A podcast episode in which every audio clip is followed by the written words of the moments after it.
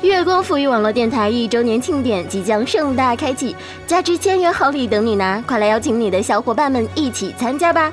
美肤品套装、一周年纪念 CD、主播明信片，统统属于你！周年庆特制节目爆料不断，更有五百元现金红包等你拿！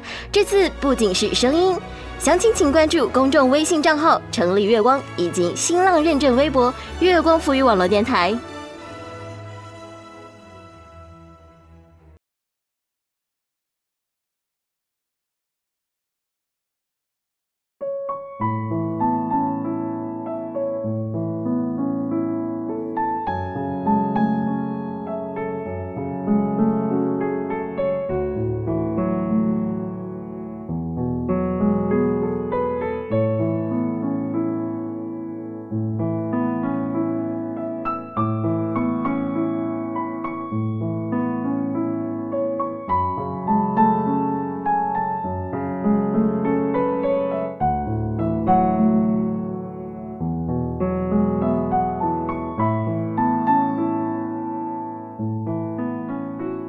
文字激动心灵，声音传递梦想。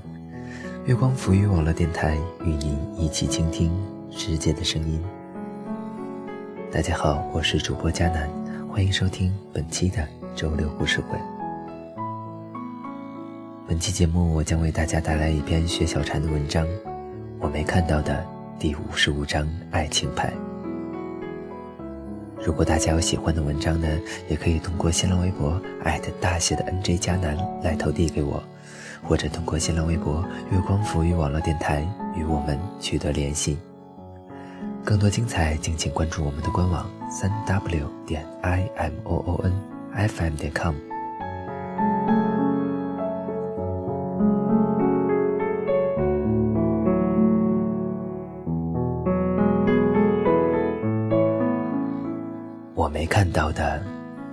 十五张爱情牌，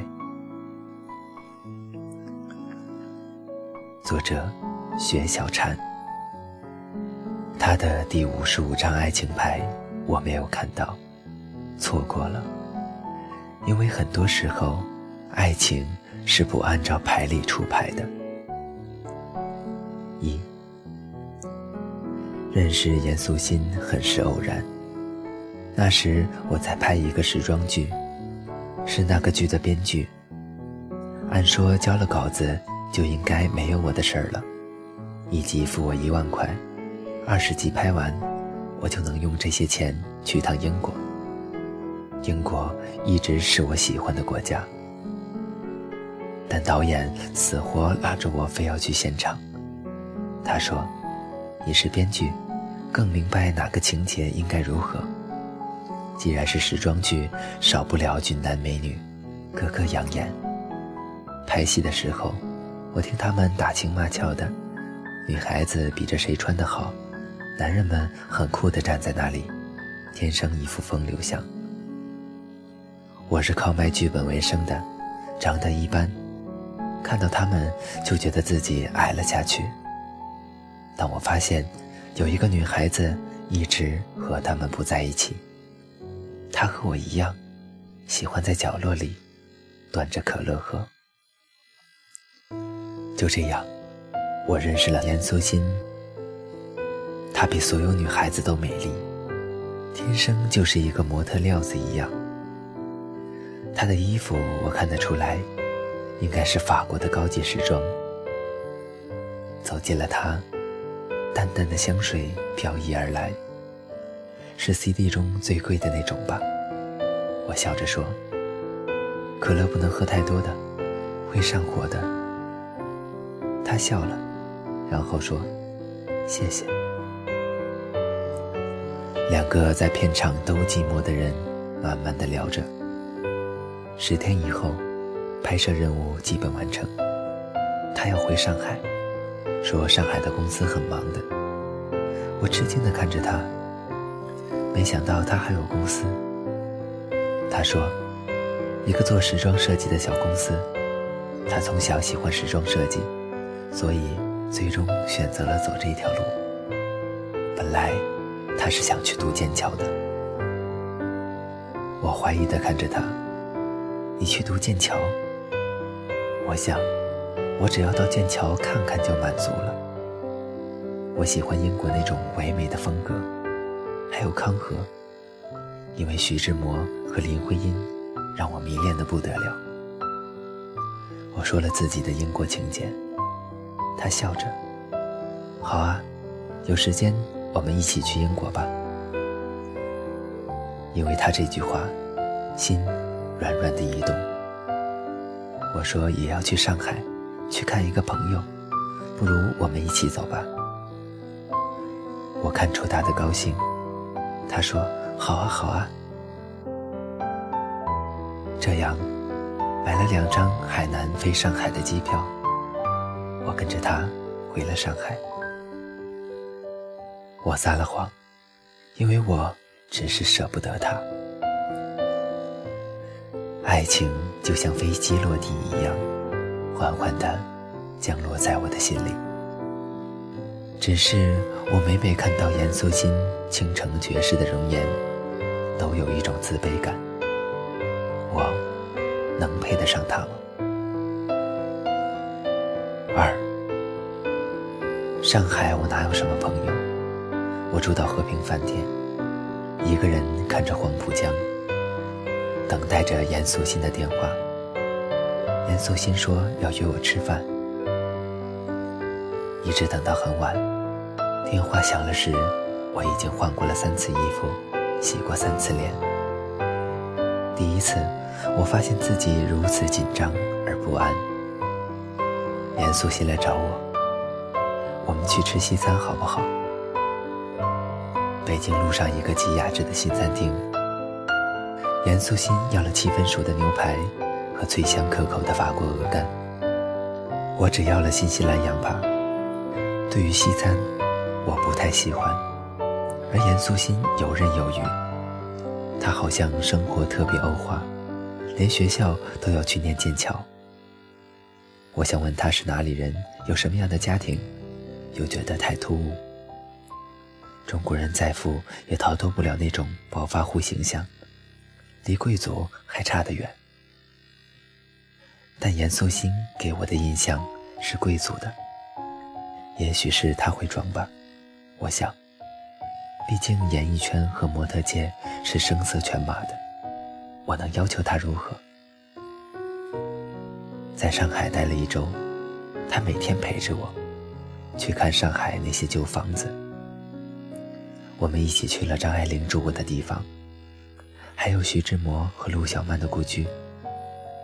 严肃心说：“陆小曼是个幸福的女人，只是她不知道惜福。其实爱情来了就要珍惜。徐志摩为她付出了一切，甚至是生命。累了的时候，我们一起在淮海路上一家咖啡馆喝咖啡。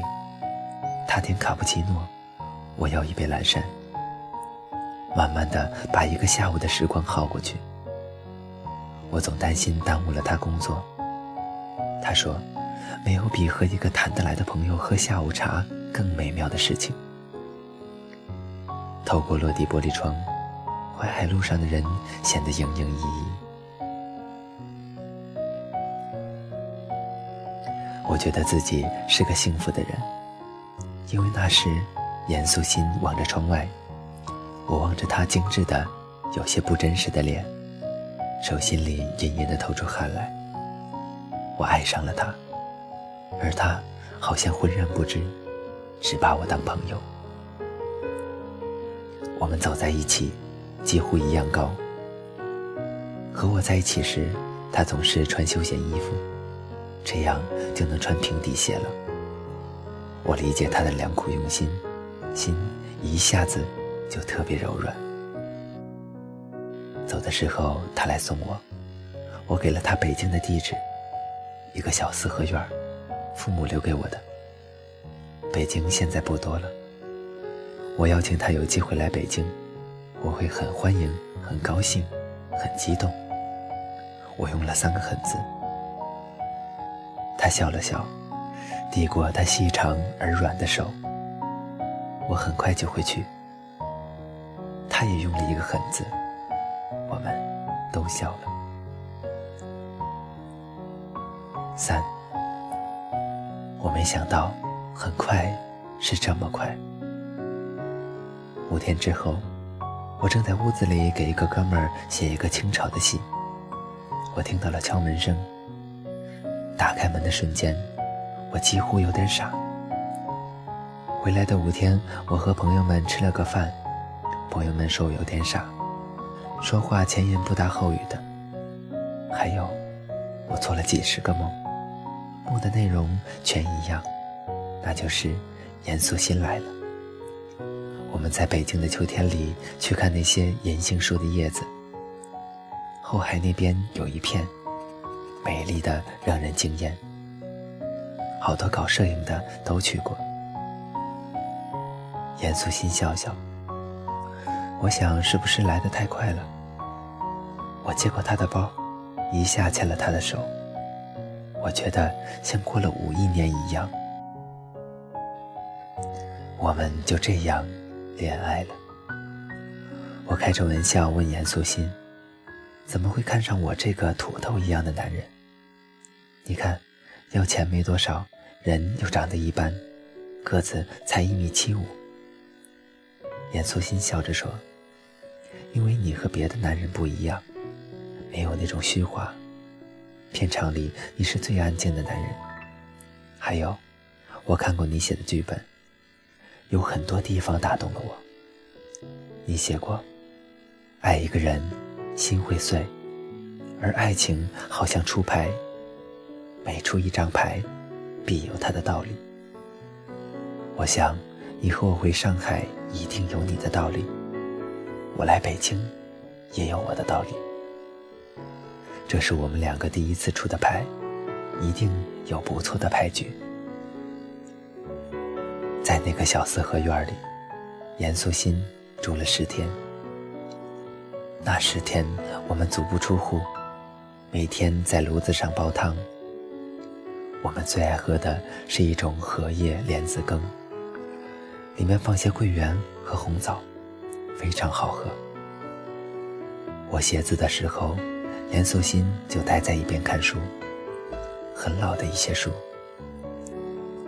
川端康成的作品，还有我推荐给他的杜拉斯的情人。后来，我写字间隙看他时，他总是红了眼圈，但不忘把手边的画眉放进嘴边。这是我曾设想过千万次的爱情生活。有一个美丽的女子，红袖添香也读书，屋里弥漫着香粥的味道。金黄色的小米在锅里沸腾着，像一粒粒沸腾着的心。我指着那跳着舞的小米说：“严肃心，那些全是我。”我们按照爱情的路线出着牌，一步步走近着。严肃心离开北京时，我吻了他。四，再去上海时，我明目张胆地说：“想你了，就来看你了。”他听了。使劲拧了我一下，我说疼，他就笑笑，疼才是真的。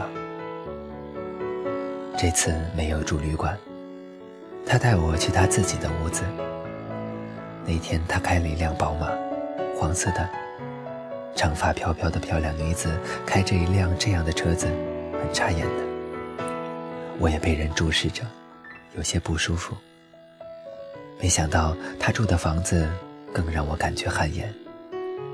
一套二百四十平米的复式结构的大房子，楼上楼下全是那种德国进口的木地板，很豪华的装修。我无法想象她一个女孩子住这样好的房子，在寸土寸金的上海。况且，推开窗就能看到东方明珠。他带我去巴黎春天。我说：“我的衣服太单薄了。”那时快冬天了，我带了几千块钱，没想到只是杯水车薪。到了巴黎春天，本想给他买件衣服，看到他看中的衣服，每一件都是过万的。而他几乎毫不犹豫的就刷卡了，为我买了两件毛衣。我没有去看价格，怕触目惊心。我父母只是中学教师，从小教育我要节约过日子。我自以为已经是花钱如流水，在严肃心面前，却是小巫见大巫。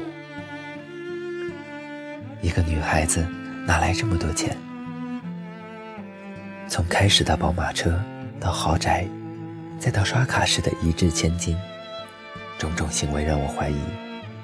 我的一个朋友曾说：“现在，但凡有几分姿色的女人，住到你一生都无法买到的房子里，不是件难事。”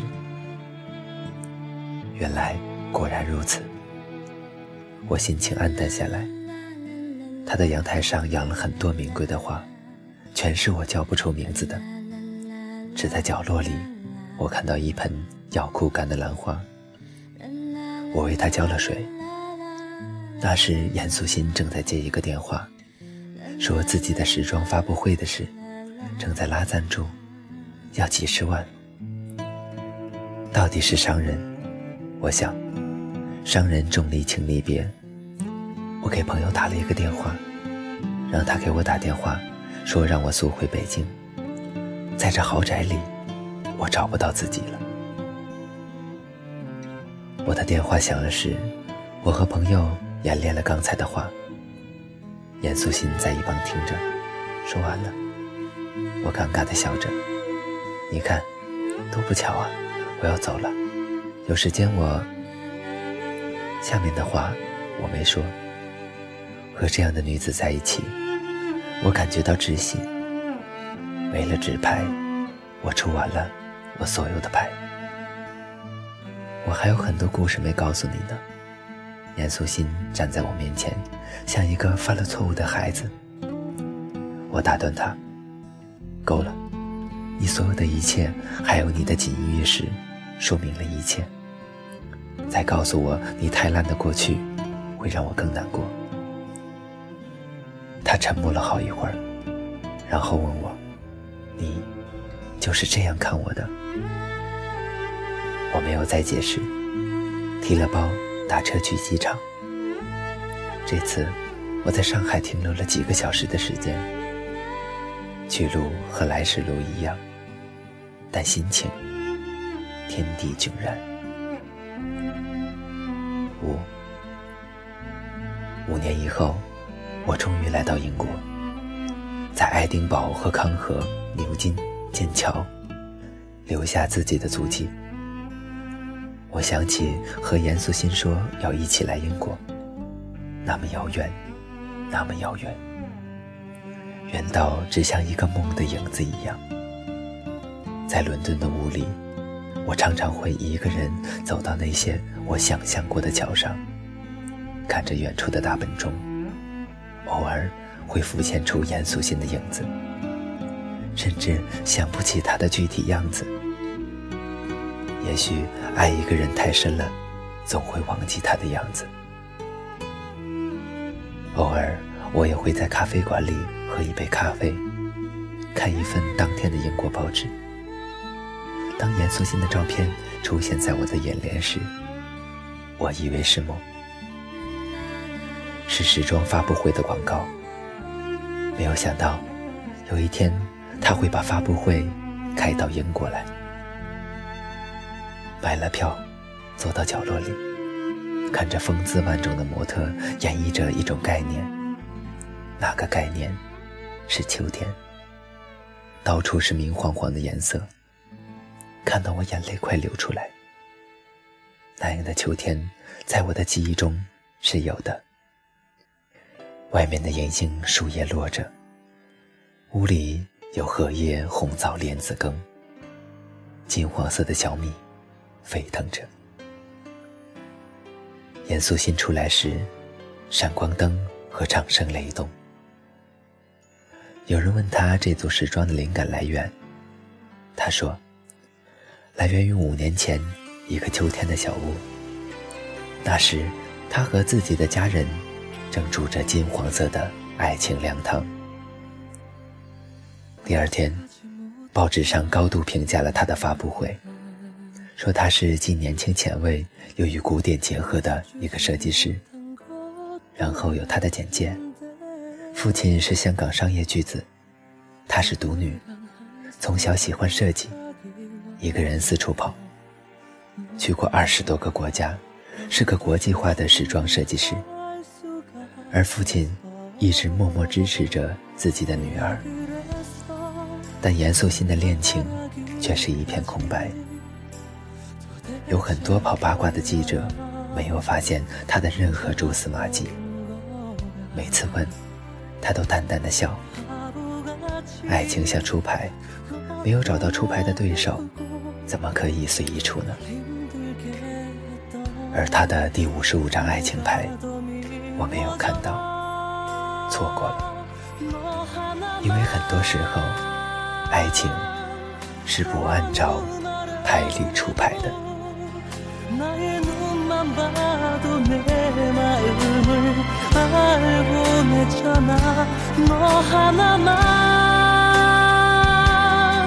부디 행복하라는 인사도 진심이 아닌 걸다잖아. 찾고 싶은 마음을 들킬까봐.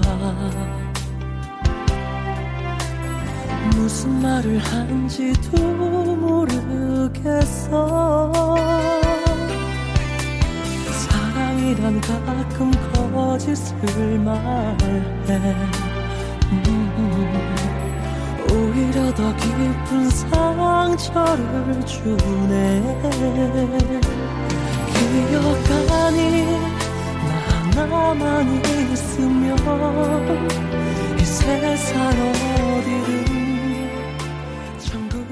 好了，本期的周六故事会到这里就结束了。我是主播佳南，感谢大家的收听。更多精彩，敬请关注新浪微博“月光浮语网络电台”，或者通过搜索添加公众微信号“城里月光”。我们下期再见吧。